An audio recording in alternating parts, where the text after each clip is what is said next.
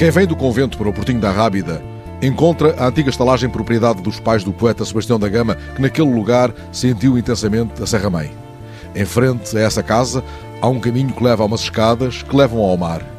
Rente ao mar está a Lapa de Santa Margarida. Cá fora, ao sol, o espeleólogo Rui Francisco, que conhece todas as grutas da Rábida, está quase a contar-me uma história de estarrecer. O mar parece embalar-nos, mas ouviremos esta canção das ondas também lá dentro da Lapa. Sebastião da Gama vinha sentar-se aqui muitas vezes à entrada da Lapa, quase tocando o mar.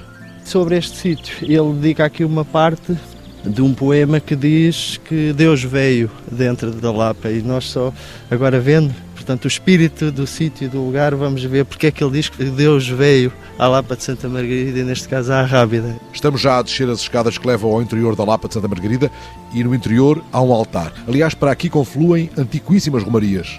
As romarias passaram aqui a ser feitas depois de uma história que se conta de um barco morisco que perseguia um barco de pescadores desde o Cabo Especial até aqui à zona do Portinho da Rábida e a determinada altura os pescadores já quase a ser apanhados pelo barco, fugiram para dentro da Lapa, protegeram-se dentro da Lapa.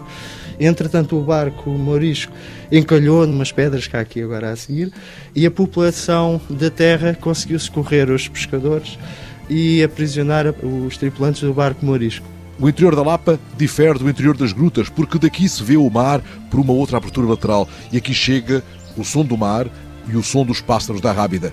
Já as grutas que Rui Francisco vai explorando o isolam tantas vezes do mundo? O meu maior trabalho aqui na Rábida com outros colegas foi uma gruta que há no Conselho aqui de Sesimbra, dentro da, da Rábida, que é a Gruta do Frade. Foi descoberta em 1989, 21 de junho de 89. E esse trabalho demorou quatro anos. E há um episódio muito engraçado durante a exploração dessa gruta, que foi o 11 de setembro.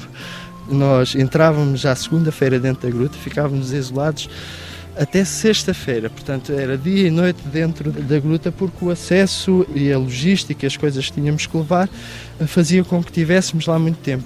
E a gruta faz-se junto ao mar, portanto, alguém tinha que nos ir pôr de barco, depois nós ficávamos isolados durante quatro dias lá dentro.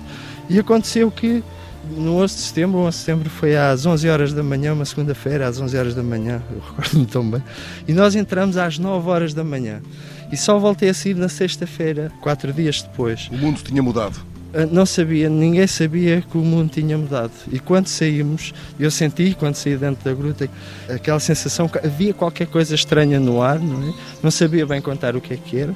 E só quando cheguei a casa é que o meu irmão se apercebeu que eu não sabia que o mundo estava quase em guerra e me disse: Tu não sabes o que é que aconteceu, caíram dois aviões e, e assim, assado, e, e, está tudo a acontecer e tu não sabes de nada.